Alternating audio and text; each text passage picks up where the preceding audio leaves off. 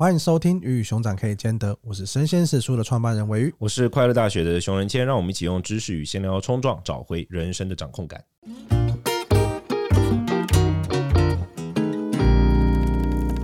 今天这一集呢，我们找到脑科学的权威作家谢伯望老师来跟我们分享。大家好，打个招呼。大家好，对。那今天这集，因为上一集呢，如果大家有听我们上一集的话，我们上一集聊的比较多，就是老师这本新书《为何三岁开始说谎》，聊的比较多是小孩零到十五岁的大脑的行为啊，嗯、跟一些教养相关的议题。是。那今天这一集呢，我们可以回到老师的本身。对，老师上一集有提到你的专注研究的课题是意识跟专注力的这个部分嘛？对对对。那意识是什么？我们我感觉这个词对很多观众听起来应该是很很。很还是对，还是还是那个他他笑了，就变个申论题。我们现在谈这个意识，英文是 consciousness，consciousness。OK OK，它呃，它是大概怎么样状态？意识在呃科学里面的定义，我认为比较单纯一点。嗯，就是如果你去看佛学或是看哲学，那意识可能还有更深奥的呃更复杂的定义。那在科学上，我们只研究第一层，嗯嗯，就是你有没有知觉经验，你有没有经验，有没有经验内容？有的话就是有意识。没有的话就是没意思。科学家都好谦卑哦，这是第一层。好，所谓的经验内容就是，如果你用佛 佛教的语言，可能就是就是武士啦，就是你有你的五官来的感官感官知觉经验，有经验内容就是有意识。那我们先先不去管说你有没有呃反，就是你有没有自我意识，就是你有没有反省的这个能力，这比较高阶的意思，我们就先不讨论。那所以在科学上呢，大部分在谈意识的时候，就是在谈说你的知觉经验内容。这个经验的本身，它所对应到的生理机制或是神经基础是什么？哦，它是研究物理性的。对，self-aware 不在这里面。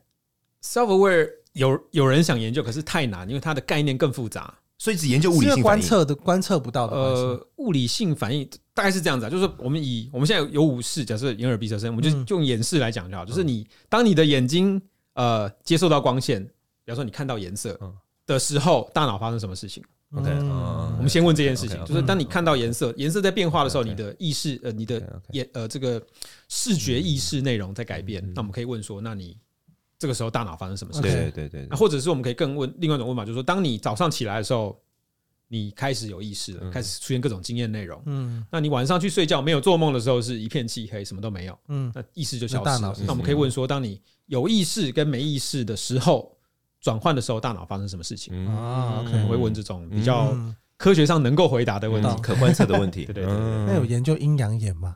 在随便靠背，因为他觉得他有看到东西嘛。但是这是这个东西，阴阳眼有人研究，我自己没有研究。那大概不外乎分为几派了，就是可能一个是幻觉，嗯，就他不承认这件事情本身有对应到外在世界的一个真相，他就纯粹是大脑出现了一些。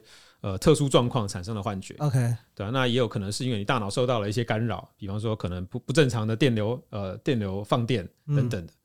那因为科学上有些假说我们无法验证，真的没有出现过说你研究阴阳眼，然后他他说他看到某个东西的时候，他的大脑亮的部位跟一般人的眼睛看到东西会亮的部位是一样的。呃，有时候有，因为就假设他，我们先假设如果是真的是幻觉出现的话，嗯，那通常你只要看到东西，不管是真的眼前有东西，还是你幻想或者想象，你的视觉脑区都会反应。嗯，因为尤其上一节提到，就是其实我们大脑对于虚实是没有办法分辨的那么清楚的。那如果视觉脑区都会反应的话，那怎么判断它是幻觉呢？怎么判断？好，所以通常我们会讲，假设说，如果他的面面前真的没有外在存在的物体在那边，可是他说他看到物体了，那如果这个时候他的视觉脑区。又亮在该亮的地方，嗯，那至少我们可以排除他说谎，嗯，因为我们知道说他真的是大脑有反应，确实有观测到那个，而且他也回报出他的经验内容，嗯，那可是这个反应是怎么来的，我们就不晓得了，嗯，啊，那有好几种假说，比方说有可能是大脑呃不不正常的癫痫放电，嗯，或是有可能是他的想象力非常丰富。他真的幻想出了一个真的在那边，对对，他由上而下的引导出他的视觉脑区被。对，那再来第三个就是比较呃比较呃超自然的解释，就是假设外在事物有东外在世界有东西会影响他。嗯，可是通常科学家不会去检视第三个假设，因为他无法验证，无法被观测。对，所以我们会我们也不是说他不不不正确或是不存在，就是说可能有这个假设。成真，可是我们无法去检验。没有料到我们这节目那么认真讨论阴阳眼。那我觉得这很有意思。我觉得我有很多议题，我都特别很想要有机会，我很想跟跟跟伯让老师多聊的。那那因为你我们刚刚在闲聊的时候有提到说，你其实会选择说你想要做，你包括你现在在做研究课题，甚至你成为脑科学家，是经过一个你刚刚说你高中还是大学的一个，大概是高中高三大学的时候。呃，因为那时候我最想知道或者最想做的一件事，就是去探究到底心灵是什么东西。因为那时候我对生命，对不对？我对 生命就是这感觉是个哲学议题。老师，你童年有发生什么？那时候老师，你童年发生了什么事吗？对啊，你怎么会那么早就开始哲学啊、思思考啊这些东西有兴趣嘛？那我那时候就想说，那到底人呃生而为人跟其他的生物有什么不一样？嗯，那看起来太宰治看太生命的本质到底是什么？对，那大众讲说生命的本质到底是什么？那到底呃？什么是在定义我们的生命？那当那时候我想说，可能呃，人类跟其他生物不一样的最重要的一个点，可能就在于心灵。那我们有心灵，其他生物可能也有，可是我不知道。那可能心灵是很重要的一件事情嘛，所以我就想要知道，到到底心灵的本质是什么？到底心灵的这个呃，它的内涵到底是什么？嗯，那那时候我想出两条路可以走，一个是呃去做。比方说，比较偏向佛学的内观冥想，就是你透过反省去检视、去内观、去观察自己心智运作的方式。嗯，那另外一个呢，就是透过现代的科学去研究心智现象背后的生理机制。那个时候这一块的研究应该没有没有到那么深，对不对？因为现在感觉是一个突飞猛进的阶段，在一九九九五左右，所以没什么人研究。嗯，那可是那时候我想说，既然当代是科学最最昌盛的一个时代，那或许我可以先决定信仰科学。对，我想说，我或许我可以，也不是信仰科学，至少我可以先尝试看看 走科学这条路。那如果真的到时候发现科学走不通，我再回来，呃呃，观察自己的内心。老师要学佛吗？我来洗脑，我自己有尝试一下。刚刚自己有尝试。老师，你刚刚你说你，因为你也做很多冥想啊、内观啊这种这种活动，那这个跟你的研究，你觉得有什么给你的反得到反馈吗？呃，反馈可能不是直接的啦，就是他在呃，可能在对我的思考，或是对我的自己的。内心的平稳上有一些帮助。那在研究上，因为呃，科学还是受限于一些你必须遵守的方式跟规范。那有些东西我们虽然有兴趣，可是就是无法透过科学的方式去去检验啊。OK，目前老老师，我好奇一件事，因为你刚刚描述说你高中的时候想想要寻求的那种东西，感觉蛮像是一种答案或是一种价值性的东西。可是科学提供的是工具，它不提供价值吗？那那那那你的那个有满足到？或许可能不是价值哦，因为我我我的出发点是一个好奇哦，就是我对我觉得生命的本质最重要的一环就是心灵嘛。那我想要知道心灵是什么，所以我是从一个好奇心的角度出发，就想要知道它背后的一个一个真相，或是它的一个运作方式。那那现在你觉得心灵是什么？你会怎么回答这个问题？呃，目前以我科学家的身份呢，我还是采用一种。呃，我们把它称为是物理论的假设。OK，嗯嗯嗯，物理论的假设是说，我们会认为心灵是大脑的一个产物。嗯，大脑是一个物理系统嘛，对，经过某些某种运作方式之后呢，产生了心灵。嗯，那为什么要采用这样的一个假设呢？是因为如果你不采用这个假设的话，基本上很多事情、很多科学的东西你不能做，嗯，就无法做不下去。假设比方说，我今天如果是一个二元论的立场，认为心灵跟大脑是完全独立的。那我研究大脑干嘛？对不对？对，我我我我研究研究心灵，我就不需要研究大脑，因为它是独立的。嗯，所以我们通常会采用一个，我们把它称为是素朴的物理论。嗯嗯，就我们先假设心灵是从大脑所在这个结构之下研究才有办法进行。嗯那可是未来，比方说一百年后，是比方说突然发现不行，可能二三十年后，如果发现这个这条路如果走不通的话，或许我会改变我的立场。哦，这个很有趣诶。那你自己在，那你自己刚讲是科学家的身份，那你有没有别的身份？对这件事情的观察，这倒没想过了，因为基本上呃还是采用这个刚刚讲过这种呃预设某个立场，先尝试看看。那如果最后发现这个数据跟证据都不符合这个立场的话，我们再来改变我们的的假设。没有佛教等着你，我们已经等了两千多年了，我们可以继续等一下。找到一个，达尔文常常讲，达尔文常常说，佛教一直在科学的远端等着科学走过来，等着科学走到佛教那边。很多物理学家最后都对都发现神学，对对对。那那我很好奇，因为通常我们在讲。意识啊，讲这些心灵的东西的时候，都会觉得，哎，好像人类至于其他的生物是不一样的这种状态。你们在研究过程中也会有产生这样子的辩证吗？目前呃不一定，也分成两派。那主要是因为，如果你从演化的角度来看，如果你相信演化论的话，那其实人类跟其他生物差距不大。嗯，那如果你发现这个，不管是在生理结构都这么相似，然后你的呃整个演化历程也非常相似的其他生物上，你说它没有痛觉？它没有意识，好像说不太过去。嗯，比方说黑猩猩或是猴子，它不管是在生理结构啊，或是或是演化历程，都跟我们很接近。嗯，那你说，哎，就是只有我有，但是黑猩猩、猴子都没有意识，好像有点说不太过去。嗯，那所以呃，有一派的人认为说，从这个演化的角度来看，它应该是要有的，但是呢，在研究上我们就无法确定了，因为它就是一个假设。那我们毕竟无法确认他到底有没有意识。那甚至你说的沟通的关系，对，无法沟通，因为他无法用语言传达他的意识内容嘛。那那那说的更 艰难一点，或是更呃更更艰深一点，就是我甚至无法确认你有没有意识啊，就是在哲学上是是有这样的一个疑虑啊，就是说有可能只有我自己有，因为我只能确定我自己有。那虽然你们也是人类，那演化过程也跟我一样，可是我毕竟无法确认，这只是推论，是不是一个高级机器人？它是个推论，对对对对对对，这东西很有趣。但哦，但听起来的话，感觉就是科学家，科学家，你作为一个科学家，心路历程上会不会很，会不会有常常会有一种感觉自己会掉入虚无主义的那种担心、忧虑、concern？掉入虚无主义是说，就是说，对于看到说你要越研究，越研究越发现说，哎，好像我越来越对这个世界越来越不确定，跟那种，那会有这个担心感吗？呃，很像我我举个例，就很像很像以前我读佛学院的时候，我们会研究一个课题是唯识学嘛，嗯，唯识学唯识学的理论基本上就是认为。你的世界都是你的心所投射出来的，然后那个时候最那个时候唯识学最大的 argument 就会是，那为什么我投射出来的世界跟你投射出来的世界会长一样？比如说为什么我们投射这个麦克风都是黑色的？然后甚至有一派唯识学里面比较极端的学说，就是我只能证明我存在，我不能证明我以外任何事物存在。这样，然后但是到这个地方的时候，我们所有人都会有点低笑，就是就是经必经历程。到这个时候，我们全部人都会觉得说。就是这个学是感觉，这个学术感觉很危险。对你，你会因为人，因为很多相对道德就会在这个地方崩坏掉嘛。我们会经历这个过程，你会经历这样的过程。对，科学上可能也会有，可是目前还不至于。可是我觉得可能有点这个迹象啦，因为呃，我给大家一个例子，就是说我们在在意识的研究上，目前在找的一个很重要，大家都想要找到，就是说意识的神经关联到底是什么？就是当你在有意识没有意识之间转换的时候，到底是哪一个关键的脑区？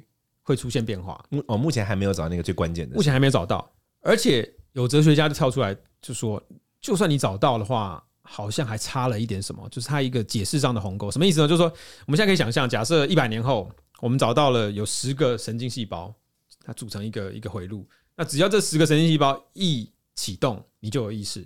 嗯，那你一把它关闭，你就没有意识。假设我们找到了，就是这十个，其他都不重要，只要这十个有启动，你就有意识。关闭就没意思。那这时候哲学家会跳出来问你一一句话，就说：“那请问为什么这十个一启动你就有意识？”那这个事情呢，对很多人来说，至少对这个哲学家叫 David Chalmers，他说他是一个没有人可以回答的问题。就即使你找到了，就是这十个，那我们还是可以进一步再追问说，为什么这十个一活跃意识马上就出现？那这个事情，他认为或很多人都认为说，这是没有人可以解释的。所以你即使找到了这个神经关联，你还是差了那一一步。就是为什么一个客观的物理活动一出现的时候，它就会伴随出现的一个主观的知觉经验？那这件事情可能是一辈子或是整个人类都无法解释的。对，那所以他们把这个这个这个问题称为是意识的困难问题。嗯，有可能是解释上没有人可以解释成功的。嗯，那所以这就回答你的问题，就是说，如果比方说一百年后，大家真的发现了这十个神经细胞或这个回路。那但是还是有人没办法，还是无法满意，说为什么这个回路一启动就有意识的话，可能就会出现这个问题。嗯，就是我们发现，哎，我们找到了，可是还是不理解到底什么是意识对。嗯啊，那这个时候可能就会出现一些麻烦。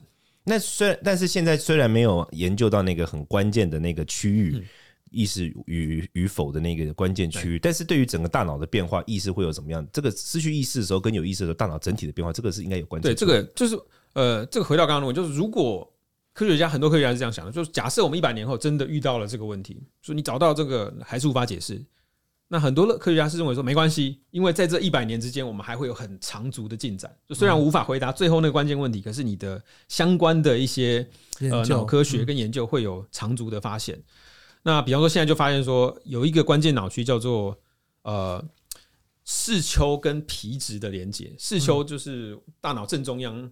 很多感官经验会先进来的第一站，嗯，那进来之后呢，它就会再往外扩散到你的大脑皮质，就最外层的这一圈。那发现说，这个视丘跟大脑皮质连接如果正常，然后运作良好的话，你就会有意识，像你白天清醒的样子。嗯，那如果这个连接被破坏了，比方说在呃打麻药的情况下，那或是很多植物人因为脑伤，这个结构就会破坏，他们就会失去意识。所以看起来这个这个脑区可能是一个关键。嗯，这很像哦，我要避免用佛学的东西。OK，那。呃，意识内另外一个就是下一个我们的，因为是访纲里面提到，就是说那意识内容变化，这叫什么意思啊？意识内容变化，大脑反应。好，我刚刚讲的是说意识有或无嘛，就是你白天起来是有意识，睡觉的时候完全一片漆黑没有意识，所以我们就可以可以看看说意识有无切换的时候，它的层级转换的时候，你的大脑变化。那刚刚发现就是这个视丘跟皮质中间的连接。那理解有一个专有名词吗？呃，叫英文叫 thalamocortical connection。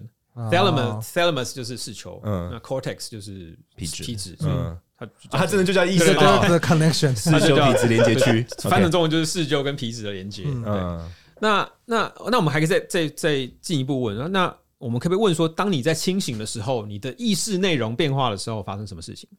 比方说，呃，大家现在是清醒的状态。嗯、那如果你的应该是 你在忙啊？对。那如果比方说，呃，我在你面前挥一挥手，你的动态视觉就改变了。对。那比方说，我拿起一本蓝色的书，那你的眼前就出现蓝色的经验。嗯、那我们可以问说，这个经验内容改变的时候，大脑发生什么事情？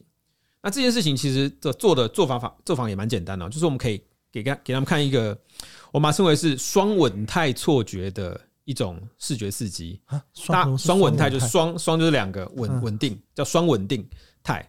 呃，大家可能在网络上有看过，就是比方说，你可以看到一张图，看起来有时候像少女，有时候像老太太的脸啊，OK OK，或是两个两张人脸面对面，有时候看起来像一个花瓶，对对对对对对，那是双稳态，意思是说，有时候你看成花瓶，有时候看成人脸，对，或是有时候看成老太太，有时候看成少女，它会在你的意识内容中转换，嗯嗯，那。我们就可以做一件事，我们可以把你丢在这个 MRI 机器里面，看看说，当你在里面的时候，看着这个刺激，这个刺激完全没有改变。对。可是当你的意识内容在这两个状态之间转换的时候，大脑发生什么事情？那所以这是另外一种做法，就是我们可以去用 MRI 去照，说当你的意识内容转变的时候，哪一个脑区发生了转变，然后借此来找出意识的神经关联。哦，所以其实现在感觉大家都是很 focus 在想要找到那个意识的。神经就是 conscious 的那个那个哦，佛学上就是很喜欢讲一个，像特别是唯识学，他很喜欢讲一个概念，就是说一个意识它是否运作，它取决于它能不能够我们叫自证，就它能不能够 self conscious 或 self aware，就是说，比如说像。我的眼睛现在看到这个东西的时候，我不但我的眼睛看到这个东西，我的意识也意识到我的眼睛看到，这个是我们认为很重要的一个一个环节，就跟你刚刚提到其实有一点像，就是说后面可能是皮质这个部分会去证明说前面的那一个视丘的经验是是存在的。如果视丘收到讯息，就是如果只有前面的意识呃五识就是眼耳鼻舌身，他收到讯息，可是后面的意识没有办法去 confirm 他的那个经验的话，我们就会认为这是无意识的状态，就是这类的东西。还有你刚才讲的，让我想到的是我们在佛学里面讲到一根根本的根。它是启动意识，我们一般来说，事是跟着根走。佛学的基本上基本的理论都认为说，一般的心理状态都是受物理现象影响。这个你你应该知道，事是由根所激发的嘛。那我们都说意识是。它是跟着一根走的，一根激发意识出现。如果说前面的意识、前面的眼耳鼻舌身传达过来的讯息没有受过一根的认同的话，它无法激发后面的意识，那这个东西就无法进入到到到我们认知层面。佛学有类很类似的这种这种理论。这一块是不是现在算是蛮 蛮夯的讨论了？因为讨论到 AI、讨论到机器人的时候，是不是都会讨论到关于意识这些东西的产生？对，可是 AI 跟机器人这个意识的讨论，通常 我觉得比较缺乏基础啦。因为以目前的 AI 的发展形式来看，看起来是不会有意识的。嗯，因为它就是简单的一些讯息处理，然后可能统计上。预测，比方说预测 ChatGPT 就是预测下一个字会是什么？嗯，那这种形式的演算法看起来可能不会有不会有意识出现，这就是这就是有趣的地方。嗯，就是怎么去判断它有没有意思？啊，这个好问题。那其实这个很困难，因为其实不管是在哲学或是神经科学里面，都是有各种不同的理论来争论说到底怎么样的情况会有意思。那像刚刚你你讲的唯识学里面，其实在哲学里面有一个类似的想法，叫它叫 higher order thought，就是高阶。思考或高阶思想理论，基本上就是说，你的一个呃资讯内容进来，要不会不会有意识呢？必须要有另外一个高阶的想法 thought 去关照它，嗯嗯嗯，或是反省它。那有这个程序出现的时候，才会有意识。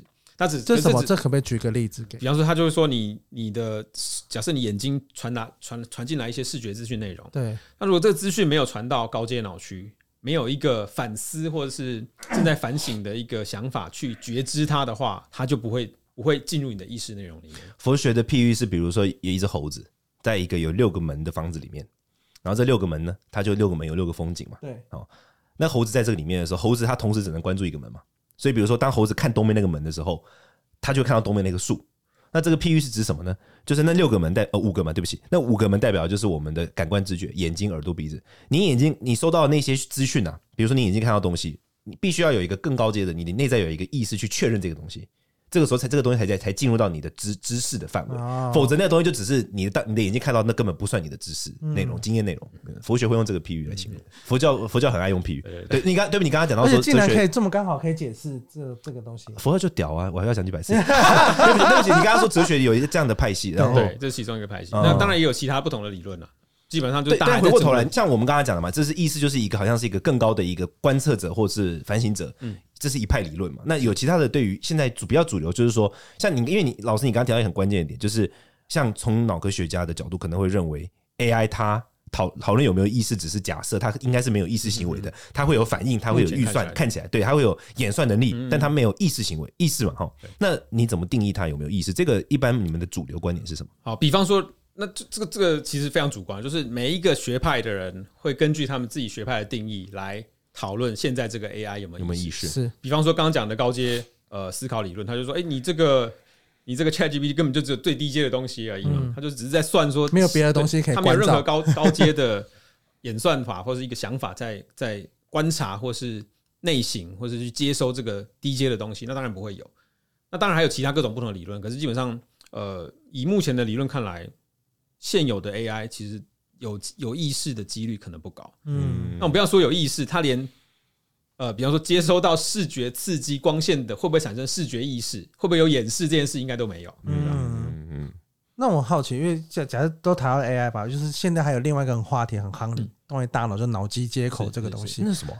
就是马马斯克马斯克他其中一家公司 正在做的一个神奇的研究。你解释一下，脑机接口就是他说你可以在大脑里面去接一个。算是机器吗？还是接一个什么东西？像像马斯克的其中一个梦想，就是他要在你的头壳上植入里面东西，对，开个洞，然后放入晶片。嗯，那以后未来你要听音乐，不用透过耳朵了，直接透过这个电流把资讯传进你的大脑。对，看电影也是啊，就是直接传进去，就直接传进去。那你想要讲话，不用讲，不用开口，直接把你的资讯读出来，然后帮你输出。哎，这感觉听起来可行性不低吧？你们觉得怎么看？我觉得未来应该做得到，目前还不行，因为它听起来是一个蛮基本的。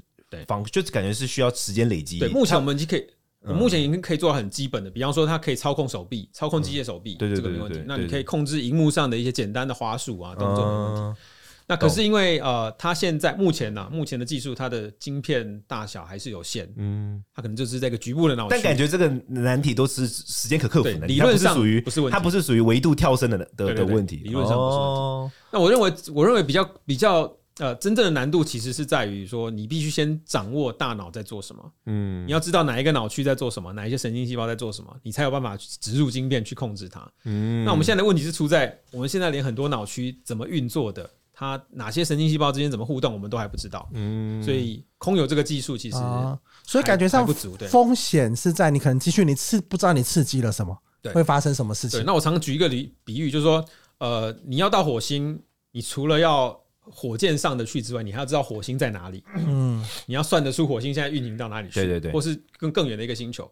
那你现在空有一个火箭，可是你要去一个，比方太阳系外、太阳系外的某一个恒星或行星，那你如果算不出它在哪里，根本不知道它在哪里，更不知道它的轨道怎么运行的，你空有一个火箭你也到不了。哦，那现在马斯克技术大概就是这样，就他的技术很好，他可以可能就是完全用机械，就是自动化的去做手术。对，那可是。他不知道把晶片放大来哦，这个有点神奇。但我觉得这时间可以克服了，因为我们刚刚理论上科学的慢慢的研究，它其实不是一个维度性跳跃的问题，它其实就是一个时间累积，它就会克服。它不是一个原原则性的一个那个，原则上没问题的。嗯，这蛮酷，蛮蛮有意思。那那另外我好奇就是这，这是题也是算也算题外话，因为讲到意识，因为我我都会从佛学角度来思考这个问题了。目前有研究出来记忆是哪一块在操控吗？我为什么为什么这样讲？因为我们在唯识学派里面认为说，一个心之所以我们说意识是有自证能力的，它是一个 self-aware 的，有几个关键原因。其中一个关键原因是它有记忆能力。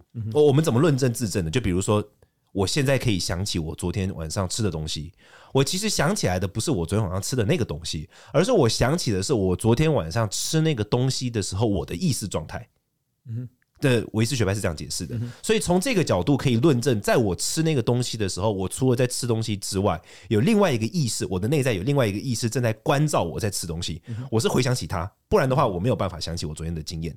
所以维斯学派认为记忆跟意识是非常密切的。那我我好奇，就是脑科学目前有研究说哪一个区块是在主管意识的吗？对，目前你说记忆啦，对对对，关于记忆呃。有一个很关键脑区叫海马回，嗯，海马回就是在大概是呃大脑中央长得像一个钩状，跟海马一样的东西。那呃，目前的对于海马回的功能还有一些争议啦，就是有些人认为它是可能是大概，大概我们现在可以确定说，它应该不是记忆储存的地方，嗯，它是在协助把记忆存在大脑皮质里面的一个工具。所以用比喻来说，它有点像是雕刻刀，或是雕刻师傅。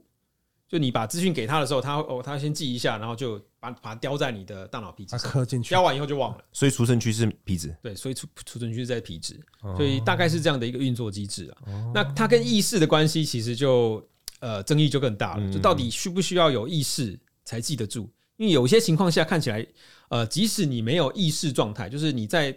呃，学习的时候有时候是无意识的，嗯嗯，有时候给你一些看不到的刺激，但是你还是学得会，嗯嗯嗯。那所以意识内容到底是需不需要？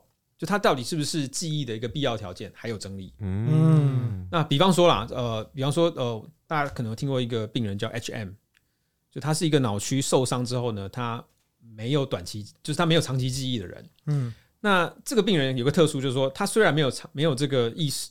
就你对，有时候你让他训练，就让他画一些画画、画图，比方每天让他画一个三角形。那你隔天问他，他有没有学过？他告诉你没有，我没有任何意识经验，我没有任何记忆。可是他画的还是越来越好啊啊！这个有点，所以就是会有一些有一些这种，这是有点想说算是肌肉记忆，对，就是他的一个就肌肉记忆，对，有可能学习能力跟意识是脱钩的，对，有可能每一种形式的记忆，有些需要意识，有些不需要，对，所以这个这个争议很大，然后每一个。每一个特定的内容可能都要分开分开来讨论。我决定就是我要邀请老师来跟我开一个十二集的节目，希望你会答应我。我觉得很有意思啊，我觉得这个一直都蛮有意思的。呃，最后你有想问什么？好，那先帮老师，你出这本书，你要不要先跟大家介绍一下？然后跟你之后有还有什么其他活动，或是你有什么想跟大家分享的事情？好，这本书其实呃，它算是一个比较特殊的教养书，那同时也是科普书。那因为一般的教养书都会直接告诉你要怎么做，该做这个，做什么，什么时候做什么事情。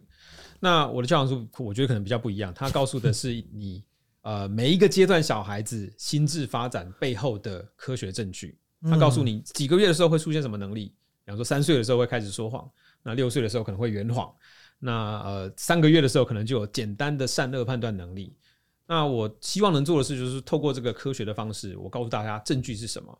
每一个阶段会发生什么事情？那或许你可以从中体验出自己的教养方法。